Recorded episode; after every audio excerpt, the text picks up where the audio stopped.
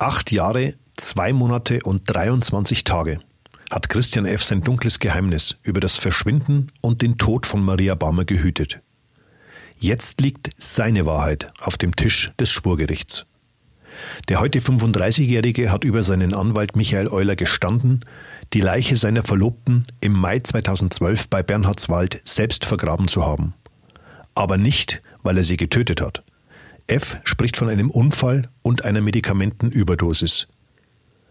Diese unerwartete Wendung beleuchten wir im achten Update zum Mordprozess gegen den früheren Verlobten von Maria Baumer.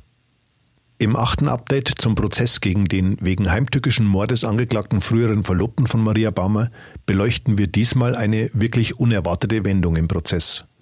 Und wir analysieren Tag 12 und 13 des aufwendigen Indizienverfahrens, das seit 1. Juli 2020 vor der zweiten Strafkammer des Landgerichts in Regensburg aufgerollt wird.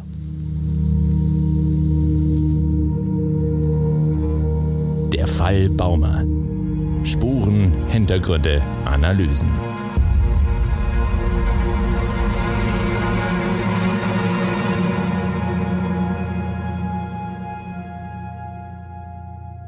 Willkommen, liebe Hörerinnen und Hörer, zum achten Podcast-Update im Fall Maria Baumer. Es freut mich sehr, dass Sie uns wieder oder vielleicht auch zum ersten Mal gefunden haben. Wir begleiten in diesem Format den mit Abstand spannendsten Kriminalfall Ostbayerns, der heute, am 18. August 2020, eine doch sehr ungeahnte Wendung genommen hat. Wir sitzen hier im Podcaststudio der Mittelbayerischen und mein Name ist André Baumgarten. Neben mir sitzt, wie gewohnt, meine äußerst geschätzte Kollegin Isolde Stöcker-Kittel. Grüß dich. Hallo André und hallo liebe Hörerinnen und Hörer, schön, dass Sie wieder dabei sind. In einem sehr aufwendigen Indizienprozess wird der Tod von Maria Baumer seit 1. Juli 2020 am Landgericht in Regensburg aufgerollt. Wegen heimtückischen Mordes ist der frühere Verlobte der damals 26-Jährigen angeklagt und hinter uns liegen jetzt 13 Verhandlungstage. Und jetzt wissen wir, Christian F. konstruierte eine Lebenslüge um alles, was am 26. und 27. Mai 2012 geschehen ist. Am 18. August 2020 gestand er über eine durch seinen Wahlverteidiger verlesene Stellungnahme, dass Maria Baumer vor knapp achteinviertel Jahren keine Auszeit genommen hat, sondern ihre Leiche während der vermeintlich besorgten Telefonate mit ihrer Familie tot in der gemeinsamen Wohnung in Regensburg war. Isolde, mit diesem späten Geständnis hat keiner mehr gerechnet, oder? Also ich glaube, die meisten Leute haben tatsächlich nicht mehr damit gerechnet, dass irgendwas kommen wird, hat sich ja seit Wochen abgezeichnet und der große Buhai, der auch um diese Stellungnahme ja gemacht worden ist, hat für mich schon dafür gesprochen, dass er irgendeine Erklärung liefern wird. Ich habe allerdings auch jetzt nicht damit gerechnet, dass er das Vergraben gestehen wird, sondern hatte eine andere Theorie. Aber ja, also es kam tatsächlich überraschend, auch für die Zuhörer. Heute war es bumsvoll im Sitzungssaal 104, weil das natürlich sehr, sehr viele Leute interessiert hat und die Spannung war wirklich greifbar. Also das war eine Überraschung, muss man so sagen. Die Familie ist ja als Nebenklage auch im Gericht. Wie haben die denn diese Stellungnahme aufgenommen? Ja, ich hatte heute kurz Gelegenheit, vor dem Prozess mit dem Alois Baumer, mit dem Vater von der Maria Baumer zu sprechen. Er hat zu mir gesagt, er erwartet ein Kasperltheater, so hat er es bezeichnet. Mehr als acht Jahre hatte der Christian F. Zeit, sich etwas zu überlegen und er geht davon aus, dass sie nicht die Wahrheit hören werden. Und man hat es der Familie heute auch wirklich angesehen im, im, im Prozess. Also die waren schon erschüttert, was, was heute dann angesprochen wurde und, und wirkten versteinert, auch ähm, zum Teil einfach wirklich den Tränen nah. Und äh, die äh, Familie, glaube ich, ähm, hat mit vielem gerechnet, aber vielleicht nicht damit, dass jetzt die Schuld auf Maria geschoben wird. Ich habe den Angeklagten auch sehr, sehr genau beobachtet. Die Anspannung war eigentlich nicht zu übersehen. Er saß völlig steif und regungslos im Gerichtssaal. Sein Blick war unmittelbar auf den Tisch vor sich fixiert. Das war auch schon bei der Befragung seines Firmenpatenkinds so, dass er mehrfach sexuell missbraucht hatte und der vor der Stellungnahme des Angeklagten angehört wurde. Christian F. konnte den jungen Mann nicht ansehen. Seine Augen zuckten immer nur ganz kurz zu dem Zeugen und dann wieder durch den Raum. Nach der Stellungnahme und auch an allen vorherigen Prozesstagen hatte der Angeklagte dagegen sichtlich interessiert zugehört, immer wieder Notizen gemacht oder sich auch mit den Verteidigern ausgetauscht. Aber lass uns nun zu den Inhalten seiner Stellungnahme kommen. Was ist laut Fs Schilderung denn am 26. Mai 2012 und am Abend vorher passiert? Ja, also er hat erzählt, sie waren auf dem Reiterhof. Das wurde ja auch kontrovers diskutiert. Gab es denn diese Fahrt überhaupt? Er sagt ja, so gegen 17 Uhr seien sie aufgebrochen. Maria ist ausgeritten mit seiner Schwägerin und äh, er hat, hat mit seinem Bruder noch Arbeiten am Hof verrichtet. Man hätte dann zusammengesessen. Er hätte einen Radler getrunken, weil er die Heimfahrt ähm, bestreiten wollte, was Maria getrunken hat, wisse er nicht mehr. Und so gegen, also die Uhrzeit konnte er eigentlich gar nicht genau nennen. Es war dunkel, als sie die Heimfahrt angetreten haben. So mhm. ist es in der Stellungnahme formuliert. Es war ja immer die Rede davon gegen Mitternacht. Das hat er aber in der Stellungnahme so gar nicht bestätigt. Also es war dunkel. Man habe sich auf der Heimfahrt unterhalten, unter anderem über die Arbeitsstelle von Maria und eben auch Musik gehört dabei. Und zu Hause habe man noch angefangen, das Gesellschaftsspiel Carcassonne zu spielen. Aber der Maria ging es nicht gut. Sie hat im Auto schon geklagt über Rücken- und Bauchschmerzen. Mhm. Und das hat sich wohl in der, in der Wohnung verstärkt. Sie hat dann gesagt, sie möchte abbrechen, sie möchte ins Bett gehen. Und auch er hätte sich schlafen gelegt. Und Maria muss wohl nochmal aufgestanden sein, so formuliert er es, und hätte dann die Tabletten Tavor und Tramadol, also das Beruhigungsmittel und das Opiat eingenommen. Okay. Und dann ähm, hätten beide geschlafen. Und als er aufgewacht ist, sei er zur Toilette gegangen und er kam zurück, habe die Maria äh, sehr blass gesehen, wäre zu ihr ans Bett getreten, hätte sie äh, angefasst und hätte bemerkt, sie ist schon kalt. Und er sei in Panik geraten, hätte sie aus dem Bett gerissen, Notfallmaßnahmen noch versucht, äh, Wiederbelebung, Herzdruckmassage äh, angewendet, habe aber dann festgestellt, es gibt keine Rettung mehr, er könnte nichts machen. Und er habe, so sagt er, mit dem Gedanken gespielt, entweder seinen Bruder K anzurufen oder die Rettung. Und beides hat er dann aber verworfen. Wie ging es denn laut der Schilderung des Angeklagten dann weiter? Maria Bammer war kräftig gebaut, wog damals gut 90 Kilogramm. Wie kam die denn in den Wald? Also er ließ sie offenkundig, so muss man es schließen aus der Stellungnahme, erstmal den ganzen Tag in der Wohnung liegen, weil er der Meinung war, er, er, er könnte ja beobachtet werden.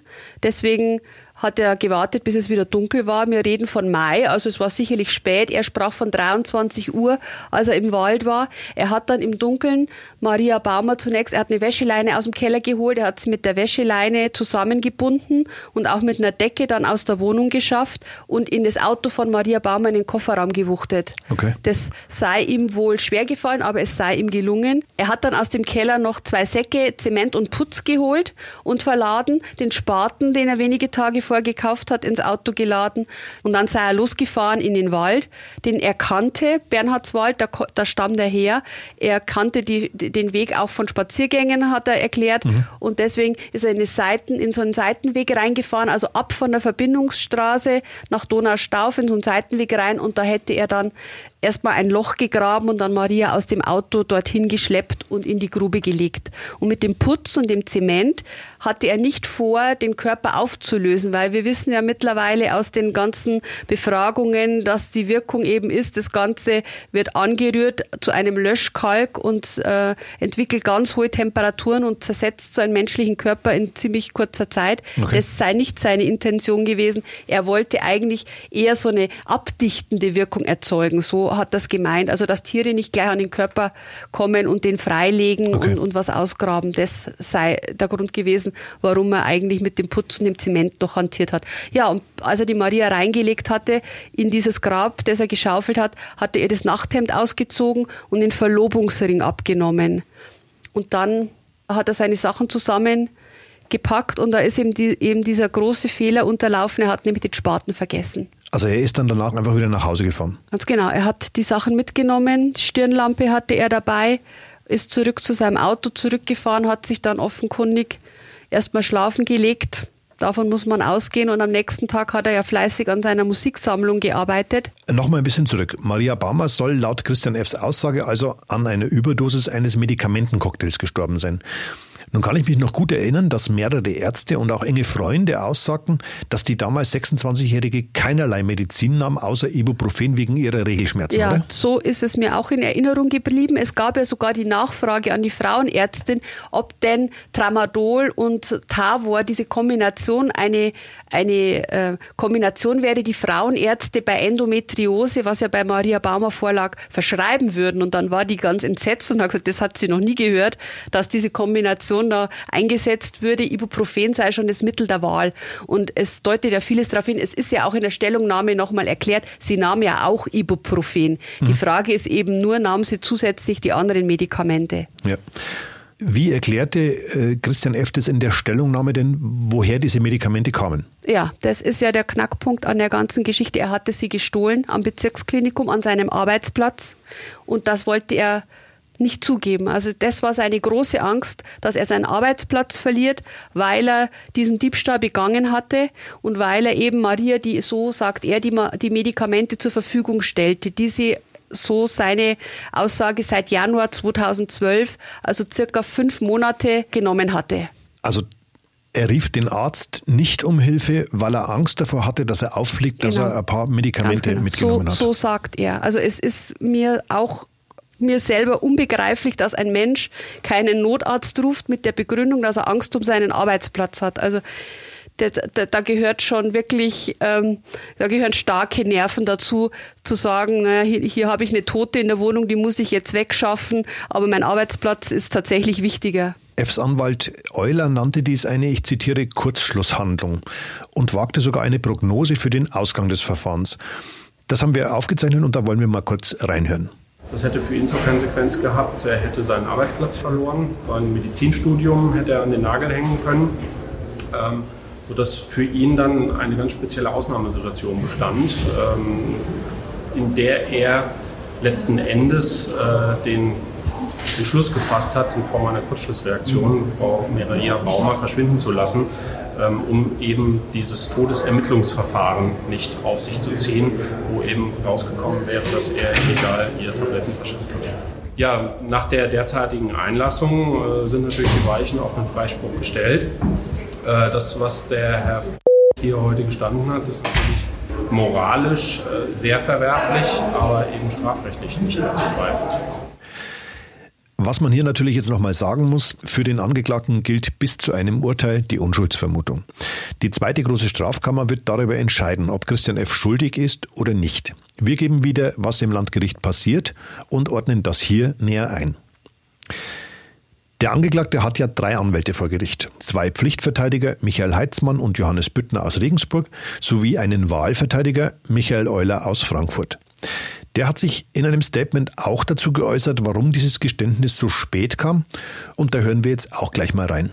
Wir hatten mit dem Herrn äh, im Laufe der Verhandlungen ein sehr, sehr eingehendes Gespräch nochmal, wo wir natürlich äh, den Sachstand auch nochmal erläutert hatten und äh, wo dem Herrn mal vorgehalten wurde, dass sein bisheriges Schweigen ähm, jetzt nach den Ermittlungen der Polizei ähm, ja, nicht dazu führen werden, dass das Verfahren hier mit einem Freispruch enden wird, ähm, sodass er deshalb jetzt auch gehalten war, endlich mal den Mund aufzumachen und zu sagen, was sich wirklich ereignet hat.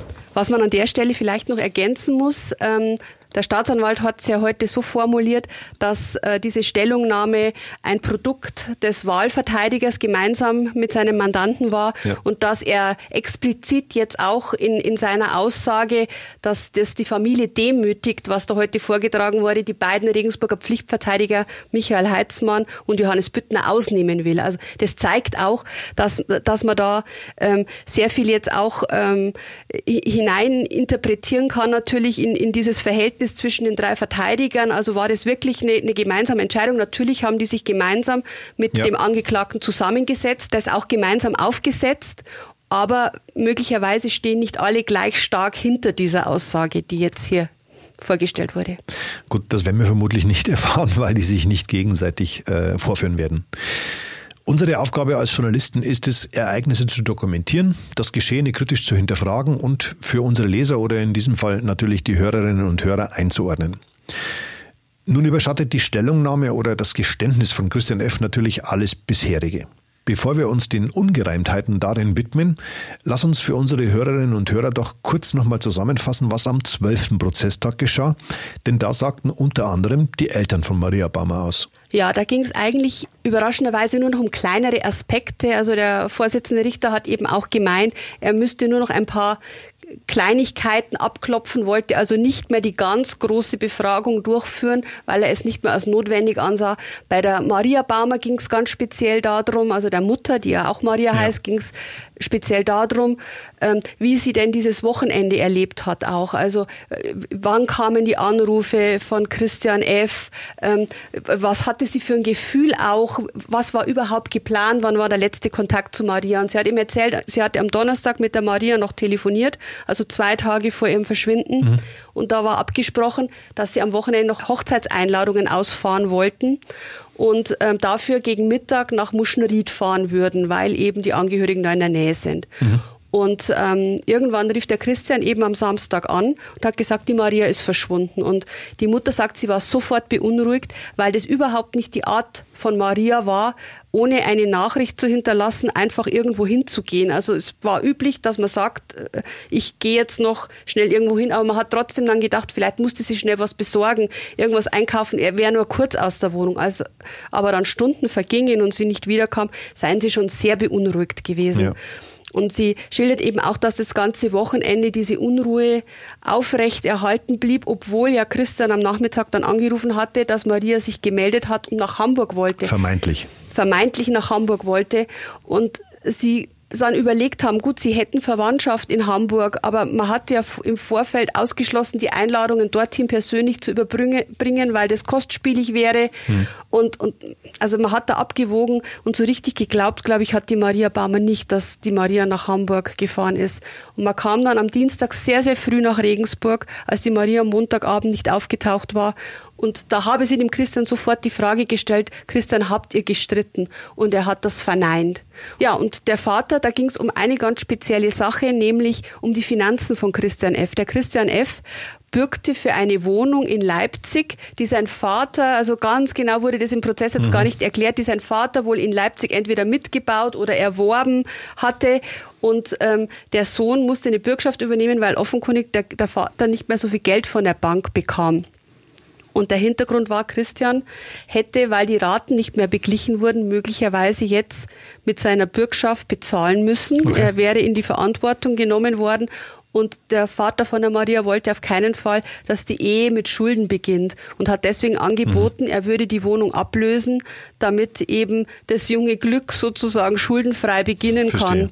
Und letztlich war es dann so, also es gab da wohl, das war jetzt im Prozess gar nicht Thema, aber das weiß ich zufällig auch ähm, im Nachhinein noch ähm, mit der Bank Probleme. Also man hat ähm, dann schon eingesehen, dass der Christian gar keine Burg Bürgschaft hätte unterschreiben dürfen. Also da okay. hatte nachher die Bank dann auch ihre Probleme, weil sie hätten ihm die Bürgschaft gar nicht unterjubeln dürfen. Da gab es noch ein Nachspiel und, und insofern ähm, ist das Thema jetzt dann auch aus der Welt gewesen. Aber wie gesagt, der, der Alois Baumer hat auch noch Geld in die Hand genommen, um diese Hochzeit sozusagen mit einem guten Start zu begleiten. Und sicherlich ist auch das etwas, was der Familie sehr, sehr weh tut. Die haben da sehr viel Geld in die Hand dafür genommen. Ohne Frage. Ähm, wie beschrieben Sie denn den Angeklagten? Der Angeklagte, dieser rote Faden, der sich durch den ganzen Prozess zieht, auch bei den Eltern. Es war ein, ein, ein freundlicher und ein, ein hilfsbereiter und ein netter Mensch, der sich da auch mit der Familie gut verstanden hat, den sie aufgenommen haben mit offenen Armen. Es gab nie das Gefühl, dass da irgendwas nicht stimmen könnte. Also auch die Mutter hat es wieder gesagt, der hat der Maria einfach gut getan. Der Satz ist schon so oft gefallen. Ja. Die Maria, die einfach ein bisschen impulsiv war und der ruhige Christian, man dachte, es wäre ein gutes Gespann. Dass Christian F. ein ruhiger Typ war, das haben wir im Verlauf des Prozesses ja nun wirklich häufig gehört. Eine Formulierung eines anderen Zeugen allerdings ist mir dennoch aufgefallen, denn der verglich ihn bzw. sein Verhalten bei einem Treffen mit dem eines, ich zitiere, Butlers. Worum ging es da? Ja, das ist ein ähm, Bekannter von der Maria gewesen aus der Landjugend ähm, und man hatte da hin und wieder Treffen, weil die Maria sich ähm, in der Landjugend ja von der Kreisebene dann irgendwann bis in die Diözesanebene ähm, hochgearbeitet hatte, sehr engagiert war und da hat man sich dann manchmal auch in der Wohnung von Christian und Maria getroffen, um da Besprechungen abzuhalten. Okay. Und ähm, es muss dann so gewesen sein, er schilderte da einen Abend, da äh, saßen sie beieinander und der Christian wäre so im Hintergrund derjenige gewesen, der die Häppchen vorbereitet und die Getränke gebracht hätte. Mhm. Und der Richter hat ihm dann nochmal nachgefragt, wie man sich das vorstellen muss ähm, und, und, und, wie, das, wie er denn das so empfunden habe. Und da hat er eben diesen Begriff des Butlers im Hintergrund okay. äh, gebracht. Äh, so, so sei er ihm vorgekommen. Also jemand, der sich überhaupt nicht in den Vordergrund gespielt hat, sondern immer sehr im Hintergrund war, ruhig, leise, sich auch nicht an den Gesprächen beteiligt hat. Die Maria war die Akteurin. Ja. Ich war ja selbst am Montag nicht im Sitzungssaal, da ich eigentlich Urlaub habe und extra heute reingekommen bin. Beim Nachlesen im Newsblog blieben bei mir aber in einer Sache Fragezeichen, nämlich der Duld und der Besuch mit einem befreundeten Pärchen. Kannst du uns das vielleicht ein bisschen näher genau. einordnen? Da geht es um den 21. Mai, also wenige Tage vor dem Verschwinden von Maria. Da war der Christian mit der Maria auf der Duld und da traf man zufällig eine Arbeitskollegin mhm. von ihm und die hatte ihren Mann und die Schwiegermutter mit dabei. Und dann gab es so, einen kurzen Plausch auf der Warnduld und der Mann der Kollegin hat so eine flapsige Bemerkung gemacht. Also die waren übrigens auch zur Hochzeit schon eingeladen. Okay. Und äh, er hat dann irgendwie so gefragt, na, also wer wollte jetzt da eigentlich wen heiraten? Er hat es als Witz irgendwie verstanden wollen wissen, als flapsige Bemerkung ohne irgendeinen Hintergedanken und hatte dann das Gefühl, dass er jetzt was völlig Falsches gesagt hat, weil die beiden sehr überrascht und irgendwo auch ähm, betröppelt gewirkt haben in dem Moment und gar nicht so recht wussten, was sie jetzt antworten sollen. Und sie hätten dann sogar so ein bisschen sich gegenseitig irgendwie in einen Streit äh, verwickelt, äh, weil keiner sagen wollte, ich war's oder ich war's oder wir ja. waren es gemeinsam.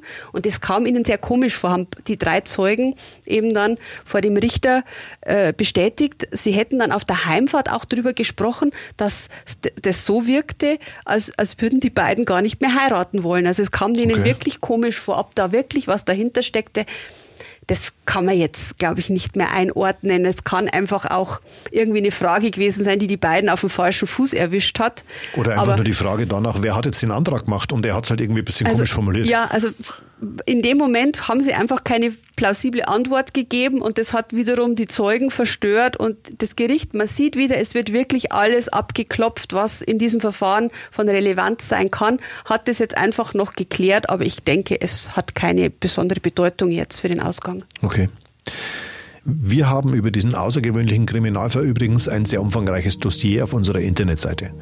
Den möchte ich allen Interessierten nochmal sehr ans Herz legen. Das MZ-Spezial Der Fall Maria Baumer finden Sie unter www.mittelbayerische.de slash Fall-Baumer. Ebenfalls noch am 12. Prozesstag wurde einer der Ermittler befragt, der sich mit dem Nachtatverhalten auseinandergesetzt hat. Mit dem Geständnis hat Christian F. das ja nun weitestgehend eingeräumt, beziehungsweise seine Sicht der Dinge geschildert. Aber die Polizei hat wohl vorher schon ausprobiert, ob der Angeklagte die Leiche hätte wegbringen können, genau. oder? Die haben ähm, einen Polizeibeamten der in etwa die Statur von Christian F. hatte, damit beauftragt, eine Puppe, die hatte man bei der Berufsfeuerwehr besorgt und eben auch mit entsprechenden Gewichten auf das Gewicht von der Maria Baumer präpariert. Und der sollte ihm versuchen, schafft er das aus der Hochparterrewohnung ins Auto? Äh, mhm. Ist das möglich? Und man ist dann auch tatsächlich in den Wald gefahren und hat das nachgestellt bis, bis zu der Grube, zu der ausgehobenen und es war wohl, so hat er es geschildert, aus der Wohnung raus überhaupt kein Problem. Auch ins Auto rein ging relativ gut. Okay. Der Polizeibeamte kam dann nur etwas äh, in körperliche Bedrängnis in, im Wald. Also das war wohl sehr schwierig dann über die Wurzeln hinweg und, und zu steigen und, und die Leiche zu transportieren. Aber auch das hat er letztlich geschafft und es gab da so Zeitangaben. Also aus der Wohnung raus hat es nur eineinhalb Minuten gedauert. Also okay. es war gut möglich. Also wir wissen ja heute, es ist keine große Relevanz nichts mehr dahinter. Er hat ja zugegeben, dass er es gemacht hat, aber auch die Erklärungen sprachen dafür, dass das möglich war, die Leiche aus der Wohnung zu schaffen. Verstehe. Und jetzt wollen wir, wie versprochen, die Stellungnahme mal auf Herz und Nieren prüfen. Wie erklären sich denn die vielen Internetsuchen nach dem perfekten Mord oder letale Dosis Lorazepam und so weiter? Ja, da sind wir jetzt wieder bei Erklärungen, die wir auch zum Teil schon mal gehört haben tatsächlich. Also ein Krimi-Fan, jemand, der gern Krimiserien schaut, der dann eben nach der perfekte Mord googelt, der vielleicht eine Doku dazu anschauen wollte. Mhm. Dann haben wir eben diese Begriffe mit den Medikamenten, aber das wurde dann so erklärt in der Stellungnahme, dass eben auch ein berufliches Interesse dahinter stand, weil eben äh, auf der Station, wo Christian F. war, auch immer wieder davon gesprochen wurde, dass sich Patienten mit Lorazepam eben versuchen umzubringen mhm. und eben auch mit Insulin, weil das sehr leicht zu beschaffen wäre. Und dazu hätte er recherchiert, ob, ob das denn wirklich so einfach okay. wäre. Und ja, also berufliches Interesse war wohl im Vordergrund gestanden, so heißt es in der Stellungnahme. Und auch für den am 23. Mai 2012 von Christian F. gekauften Spaten gibt es eine Erklärung in der Stellungnahme, nicht wahr? Ganz genau. Beim Spaten war eben die Erklärung, wenn er den Spaten drei Tage vorher besorgt und mit EC-Karte bezahlt hat, dann wäre das ja wohl kein planvolles Vorgehen, sondern wäre ziemlich blöd, das so offensichtlich zu machen, dass die Polizei das nachher natürlich auch ermitteln kann. Also insofern war das, hatte das überhaupt keinen Zusammenhang, so hat er es dargestellt, mit dem späteren Vergraben von der Maria, sondern sie wollten Tomatenpflanzen setzen. Sie wollten ein Gemüsebeet anlegen und dafür hätten sie diesen Spaten gebraucht. Und im Übrigen, so hat Euler heute auch gesagt, wäre dieser Spaten auch überhaupt nicht tauglich gewesen, um eine Grube im Wald Stimmt. auszuheben. Es waren Damenfederspaten. Er hat wohl selbst dann, so hat er es verlesen, Juli. er hat wohl selbst im Juli einen Versuch in dem Wald unternommen und wäre da also tatsächlich zu der Überzeugung gekommen, dass es kaum machbar ist, weil der Spaten eher abbricht, als dass er sich da in den Waldboden gräbt. Also man hätte dann ganz anderes Modell gebraucht und auch noch andere Gerätschaften und Deswegen, so die Erklärung, war der Spaten nie dafür gedacht, eine Grube auszuheben. So die Einlassung und äh, für den einen oder anderen vielleicht nachvollziehbar, andererseits vielleicht aber auch einfach der eine große Fehler, äh, weil nicht nur die Zahlung mit der EC-Karte, sondern auch die Tatsache, dass er am Fundort der sterblichen Überreste liegen geblieben genau, ist. Genau, dass er ihn vergessen hat. Das war natürlich ein großer Fehler und das haben ihm ja auch die Verteidiger wohl jetzt im Vorfeld signalisiert, dass der Spaten das große Problem in diesem Prozess jetzt für ja. ihn ist und dass er aufgrund dieser ganzen Spatengeschichte wohl nicht mehr mit einem Freispruch rechnen kann, wenn er sich nicht einlässt zur Sache. Neben der Sache mit den Medikamenten passt allerdings noch etwas nicht so ganz ins Bild und wirft für mich schon Fragen auf. Laut den IT-Spezialisten wurde zwei Tage vor dem vermeintlichen Medikamentenunfall im Firefox-Browser ein Lesezeichen angelegt, das zur Webseite der Bahn führte. Das konnte anhand der gelöschten Internetsuchverläufe ebenfalls rekonstruiert werden. Am 24. Mai 2012 wurde also an Marias Laptop die Bahnverbindung Regensburg-Hamburg gespeichert und auch eine Rückfahrt für Pfingstmontag. Abfahrt in Hamburg um 17.58 Uhr und Ankunft in Regensburg um 23.22 Uhr.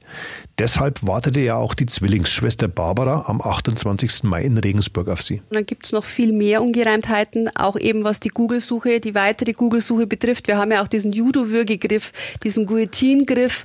All diese Dinge wurden aber heute in der Stellungnahme auch nicht erklärt. Das kann ich mir jetzt persönlich auch nicht mehr mit einem Kriminalroman in, in Verbindung bringen. Vielleicht gibt es keine Erklärung dafür. Ähm, vielleicht gibt es keine, ja. Und, und so findet man viele Kleinigkeiten. Auch, dass er an der Musiksammlung gearbeitet hat und zwar am Tag, als die Leiche von Maria Baumer in der Wohnung lag. Also das mhm. kann ich mir nur schwer vorstellen, weil also ich, wenn ich jetzt mal von mir ausgehe, ich wäre in völliger Panik. Ich hätte da keine Ruhe, mich hinzusetzen und irgendwelche MP3-Dateien anzulegen. Aber so sind zumindest die Abläufe, die die Polizei rekonstruiert hat. Es wurden diese Arbeiten vorgenommen und er sagt aber, die Leiche war den ganzen Tag in der Wohnung. Er hat ja dann die Leiche in der Nacht weggebracht, so die Stellungnahme. Und auch am darauffolgenden Tag hat er wieder sehr intensiv an dieser Musiksammlung über Stunden, über Stunden hinweg gearbeitet, den ganzen Abend eigentlich hindurch.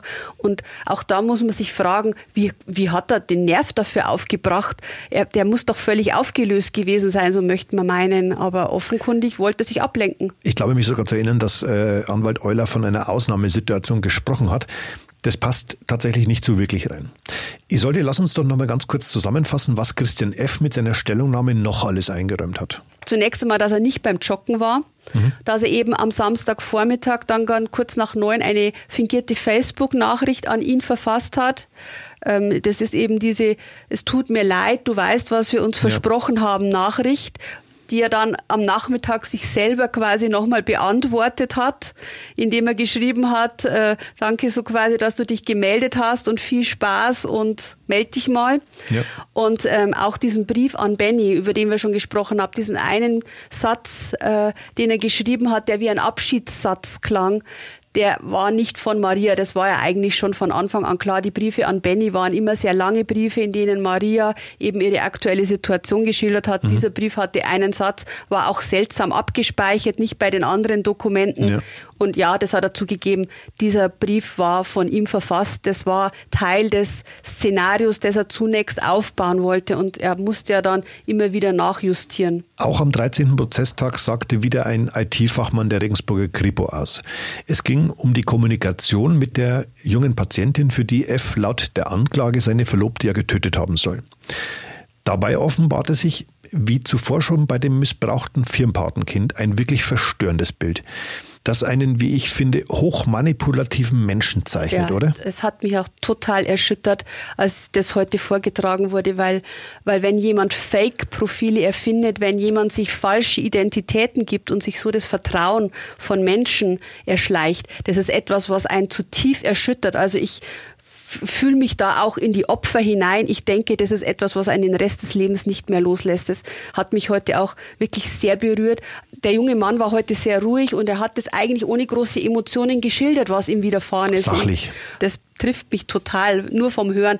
Also es war so, der junge Mann war in dem Spiel World of Warcraft unterwegs mhm. als 14-Jähriger und da hat er zwei junge Frauen kennengelernt und mit denen angeblich hat er sich, genau, angeblich junge Frauen, mit denen hat er sich angefreundet und die Gespräche in den Chats wurden immer persönlicher, auch intimer. Sie haben sich irgendwann auch über sexuelle Praktiken ausgetauscht. Ähm, zumindest kamen von den Frauen entsprechende Nachfragen. Ja. Und wie sich ja dann im Nachhinein dann dargestellt hat, diese jungen Frauen, die im Alter so ein bisschen ähm, älter eben sich dargestellt haben, als das Opfer war, diese jungen Frauen gab es gar nicht, sondern das, das war, war der Christian F. F. Und ähm, schon allein das ist wirklich etwas, was jemanden, glaube ich, ähm, nachhaltig körperlich und seelisch sehr belasten kann. Also ich hätte da kein Vertrauen mehr zu anderen Menschen, muss ich ganz ehrlich sagen. Das war auch das, was ihn am tiefsten schockiert hat. Da kann ja, ich mich erinnern. Genau, hat er ja auch gesagt. Das war wirklich diese Erkenntnis, als er das von der Polizei erfahren hat. Das war das, was ihn sehr, sehr stark mitgenommen hat. Schlimmer fast als die Missbräuche. Und dann gab es eben auch so eine parallele Geschichte im, im Fall von der jungen Patientin am Bezirksklinikum. Da hat er sich wieder ein Fake zugelegt. Er hat sich als ein Psychiatriepatient in New York ausgegeben, hat sich den Namen Matt Ruland gegeben, hat da auch ähm, ein E-Mail-Account angelegt und sich ein Profil beschafft und irgendwann einen Blog bestückt. Und so den Kontakt zu der jungen Patientin auch aufgenommen, die ja selber viel geblockt hat über ihre mhm. Situation. Und der hat sie wieder auf einer, finde ich, hochemotionalen Ebene dadurch erreicht, nämlich indem er versucht hat, ähm, zu darzustellen, dass er ein ähnliches Schicksal hat. Also er hat einfach versucht, äh, jemand zu spielen ähm, und sich das Vertrauen erschlichen, weil er eben auch ähnliche Erfahrungen, so hat er es ja dann dargestellt, mhm. gemacht hat. Er sei selber in der Psychiatrie, hat seine Situation geschildert. Dann hat er Gedichte ähm, ins Englische übersetzt, die er geschrieben hat. Und auch das, etwas, was mich wirklich schockiert hat, die junge Frau hat sich eines dieser Gedichte auch noch tätowieren lassen, weil es sie so berührt hat. Und da sieht man einfach, wie, wie manipulativ dieser Mensch vor vorgegangen ist. Und ich selber könnte, glaube ich, nach so einem Erlebnis kein Vertrauen mehr in irgendwelche Menschen, die ich nicht persönlich kenne, äh, haben, weil ich wäre da immer misstrauisch, dass sich wieder jemand versucht, auf so eine abartige Art und Weise mein Vertrauen zu erschleichen. Ich habe es ja in meiner Frage schon so formuliert. Also auch auf mich hat es ein wirklich verstörendes Bild offenbart, äh, wie der Angeklagte da sich das Vertrauen erschlichen hat. Er hat diesen in, im Fall dieses Matt äh, ja am Schluss sogar einen direkten Bezug zu sich selbst hergestellt, ja. wie wenn er den auch kennen würde. Genau, also er hat auch versucht, irgendwie aus den Kreis zu schließen. Genau, den Kreis zu schließen. Er hat dann am Ende Ende war wohl kurz davor, der jungen Frau ähm, auch zu gestehen, äh, dass er diese Person ist. Also so hat die mhm. Polizei formuliert. Das hatte den, die, die, die, der Chatverlauf hatte den Eindruck dann letztlich erweckt, dass er ja. wohl kurz davor war, das auch einzuräumen. Aber ich, ich weiß nicht, wie die junge Frau reagiert hätte, wenn er es ihr dann noch selber gesagt hat. Sie hat es ja letztlich auch von der Polizei erfahren und war dann sicherlich schwer schockiert. Man muss sich auch einfach dieses Lügengebilde, das da aufgebaut wird und das über Wochen und vielleicht sogar Monate hinweg Aufrechterhalten mhm. werden muss, das, da, da muss man erst mal drauf kommen. Mir erklärt sich ja auch nicht, warum jemand sowas macht. Also was war seine Intention, sich unter falschen Vorgaben ein Verhältnis zu erschleichen letztlich. Also es ist, es ergibt für mich auch überhaupt keinen Sinn, warum er sich nicht als Christian F. an sie wenden konnte oder mhm. an den jungen Mann wenden konnte. Warum muss ich das auf so eine perfide Art und Weise machen und die Menschen nachhaltig seelisch schädigen? Das verstehe ich nicht. Menschen, die eh schon seelisch genau. und psychisch schwere genau. Probleme haben und deswegen in Behandlung sind. Wir werden es vielleicht in einem möglichen Urteil noch erfahren. Die Stellungnahme des Angeklagten hat auch Folgen für das Verfahren vor Gericht.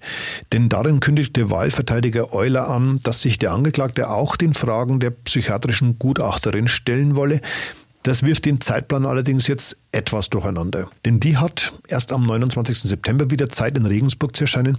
Warum ist das Gutachten so wichtig, Isolde? Ja, es gab ja bislang, sie hätte es ja heute vorgestellt, nur ein Aktengutachten. Bislang hat sich ja der Christian F. nicht explorieren lassen. Sie musste sozusagen ihre Meinung aufgrund der Ermittlungsakten und dem, was sie jetzt im Prozess gehört hat, bilden. Mhm. Und jetzt hat natürlich das Gericht die Chance sofort ergriffen, dieses Angebot auch anzunehmen und zu sagen, wir nehmen uns diese Zeit, weil wenn eine persönliche Begutachtung erfolgen kann, dann kann natürlich die Sachverständige auch ganz andere Schlüsse draus ziehen. Und ich denke, dass eine Sachverständige, auch wenn ich mich noch so manipulativ verhalte, das feststellen wird. Und das ist natürlich jetzt auch die große Gefahr für Christian F. Es könnte am Ende natürlich über eine Schuldfähigkeit oder Nichtschuldfähigkeit entscheiden, wenn die Gutachterin jetzt feststellt, dass eben dieses Verhalten so möglicherweise zu einer Einweisung in die Psychiatrie jetzt mal ins Unreine gesprochen mhm. führen könnte. Also das könnte ja am Ende eines solchen Gutachtens stehen, ohne dass wir jetzt da vorgreifen könnten ja. oder wollten. Aber das ist natürlich das, was ein Gutachten letztlich beinhaltet, die Frage schuldfähig oder nicht schuldfähig. Und nicht schuldfähig könnte eben die Einweisung in die Psychiatrie bedeuten. Oder, um ein weiteres Gedankenspiel in den Raum zu stellen, auch eine besondere Schwere der Schuld wegen psychischer Abartigkeit. Ja, auch das. Was mich auch irgendwie ein bisschen stutzig gemacht hat, ist die Aussage von Euler, dass der Angeklagte ausschließlich Fragen des Gerichts in schriftlicher Form und zu Protokoll beantworten will. Das ist aber eigentlich nach der Strafprozessordnung so gar nicht vorgesehen. Da hat ja auch die Nebenklagevertreterin Ricarda Lang sofort interveniert und gesagt, äh, dass das Gericht da entsprechend eine Entscheidung treffen sollte oder gleich ähm, äh, gar keine Fragen mehr stellen sollte und das Ganze beenden sollte. Also ja, das kann er so einfach nicht in den Raum stellen. Also letztlich sieht es die Strafprozessordnung so nicht vor und entweder er beantwortet die Fragen mündlich oder vielleicht stellt man auch gar keine mehr. Beides möglich, glaube ich. Ein Aspekt allerdings wurde von seinem Anwalt von Haus auf ausgeschlossen, nämlich Fragen bzw. Antworten auf die Fragen, wer ihm in Bezug auf die Verheimlichung des Unfalltodes von Maria Baumer geholfen hat. Da geht es jetzt ganz speziell darum, dass er eben, so hat das formuliert, dieses Ansehen dieser Personen nicht beschädigen möchte. Und man kann einfach davon ausgehen, wir haben oft genug gehört in dem Verfahren, dass das Umfeld eben da den einen oder anderen Handgriff getan hat in Bezug auf die Vertuschung. Bruder K. Ganz genau. Und ähm, der Bruder K hat natürlich viel zu verlieren. Und ähm, das möchte er offenkundig vermeiden und der kann ja nicht herangezogen werden. Er, also er ist jetzt aus diesem Strafprozess einfach außen vor und deswegen verbietet er sich Fragen dazu. Letztlich würde Stand jetzt am 24. August nochmal verhandelt und dann wäre bis zum 21. September Pause. Platzt ein Verfahren nicht, wenn man zu lange nicht verhandelt? Genau, deswegen ist ja dieser 24. August jetzt mit einem, würde ich mal sagen, eher unspektakulären Programm bestückt worden, weil man eben diesen Termin noch braucht, um die Fristen zu wahren. Man kann da mal vier Wochen unterbrechen. Vier Wochen. Genau. Und äh, danach muss aber weitergehen. Deswegen bleibt es jetzt beim 24. August. Heute hätten wir eben erst den 18. August. Es würde nicht reichen bis 21. Mhm. September. Und es ist jetzt geplant, am 24. August eventuell diese Sendung Aktenzeichen XY ungelöst anzusehen. Da war ja der Christian F. mit der Zwillingsschwester von der Maria Baumer damals zu Gast, wo sie eben diesen Appell an die Zuschauer gerichtet haben, ja. wer Maria Baumer gesehen hat und Hinweise geben kann, der soll sich bitte melden. Danach kamen ja die Hinweise auf den Jakobs Rechtsweg. Ja. Man plant jetzt das am Montag äh, anzusehen im Gerichtssaal. Dann wird es noch ähm, ein paar ähm, Erläuterungen geben, was alles im Selbstleseverfahren noch eingeführt werden soll. Es geht auch nochmal um eine Zeugenaussage, die verlesen werden soll. Also alles eher, ich sag mal, Kleinkram, um dann am 21. September eventuell dann nochmal notwendige Zeugen zu laden. Da müssen sich dann aber auch die Verteidiger die Nebenklage erklären, wenn sie denn noch hören wollen, ob das Gericht noch Zeugen hören will. Die wären ja jetzt eigentlich, stand jetzt mit dem Beweisprogramm fertig, aber nach der Stellungnahme kann da natürlich jetzt auch nochmal was nachkommen, dass ein, der eine oder andere Zeuge nochmal geladen wird. Mhm. Vielleicht magst du für unsere Hörerinnen und Hörer kurz das Selbstleseverfahren erläutern. Na, da geht es einfach darum, dass ja in einem äh, Beweisprogramm alles irgendwann mal ähm, zur Sprache kommen muss, was mhm. dann letztlich für die Urteilsfindung dient. Und ähm, wenn ganz große Aktenberge zu verarbeiten sind, wie in diesem Fall, wie in diesem Fall, dann sagt man eben, das wird im Selbstleseverfahren eingeführt, weil man, man würde ja einfach so so viele Verhandlungstage brauchen, um das alles dann mündlich einzuführen. Und deswegen sagt man, alle Beteiligten wissen, das und das und das müssen sie durchlesen oder zur Kenntnis nehmen, weil das das Gericht zur Entscheidungsfindung heranziehen wird. Und das ist das sogenannte Selbstleseverfahren.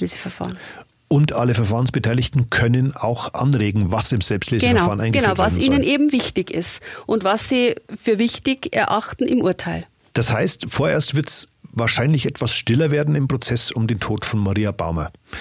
Ganz persönliche Frage, Isolde, wie nutzt du diese Zeit denn jetzt? Ja, ich habe jetzt auch mal beschlossen, in den Urlaub zu gehen und ich kann es ja verraten, ich schreibe aktuell an einem Buch über spektakuläre Kriminalfälle in Ostbayern. Ich kann Ihnen leider nicht versprechen, dass ich den Fall Maria Baumer da drin schon veröffentlichen werde. Einen Versuch hatte ich geplant. Wir werden jetzt mal sehen, wie schnell das Gericht zu einer Entscheidungsfindung kommt. Vielleicht klappt es noch, aber ich kann Ihnen ich versprechen, ich kann Ihnen versprechen, auch die anderen Fälle sind sehr, sehr spannend und vielleicht Vielleicht mögen Sie mal einen Blick reinwerfen auf den Spuren des Todes, das Buch zu unserem Podcast, den Sie ja vielleicht auch schon kennen. Ab wann soll es in den Verkauf gehen? Etwa Mitte Oktober. Okay. Wir hören uns also so schnell nicht mehr, weil ich denke, wir werden kommende Woche auf einen Podcast verzichten aufgrund des nicht so spektakulären Programmes, das da ansteht. Nachlesen können Sie alles aktuell allerdings im Newsblog exklusiv auf www.mittelbayerische.de. Wie gesagt, es ist eine längere Pause bis die psychiatrische Sachverständige mit ihrem Gutachten über Christian F. fertig ist. Das soll am 29. September 2020 vor Gericht erläutert werden und das hat der Vorsitzende Richter Dr. Michael Hammer heute angedeutet, womöglich am selben Tag schon die Plädoyers gehalten. Weiter geht's dann sozusagen bei uns am 21. oder 22. September. Das hängt dann von dem Beweisprogramm ab, das dann geplant ist. Natürlich zuerst zu hören auf unserer Internetseite mittelbayerische.de und am Tag darauf überall, wo es Podcasts gibt.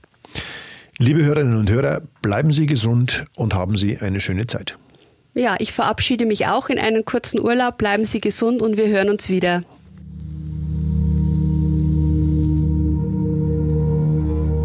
Der Fall Baumer. Spuren, Hintergründe, Analysen.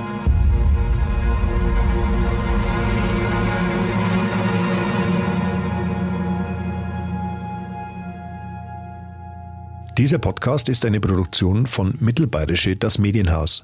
Redaktion Isolde Stöcker-Gittel und André Baumgarten.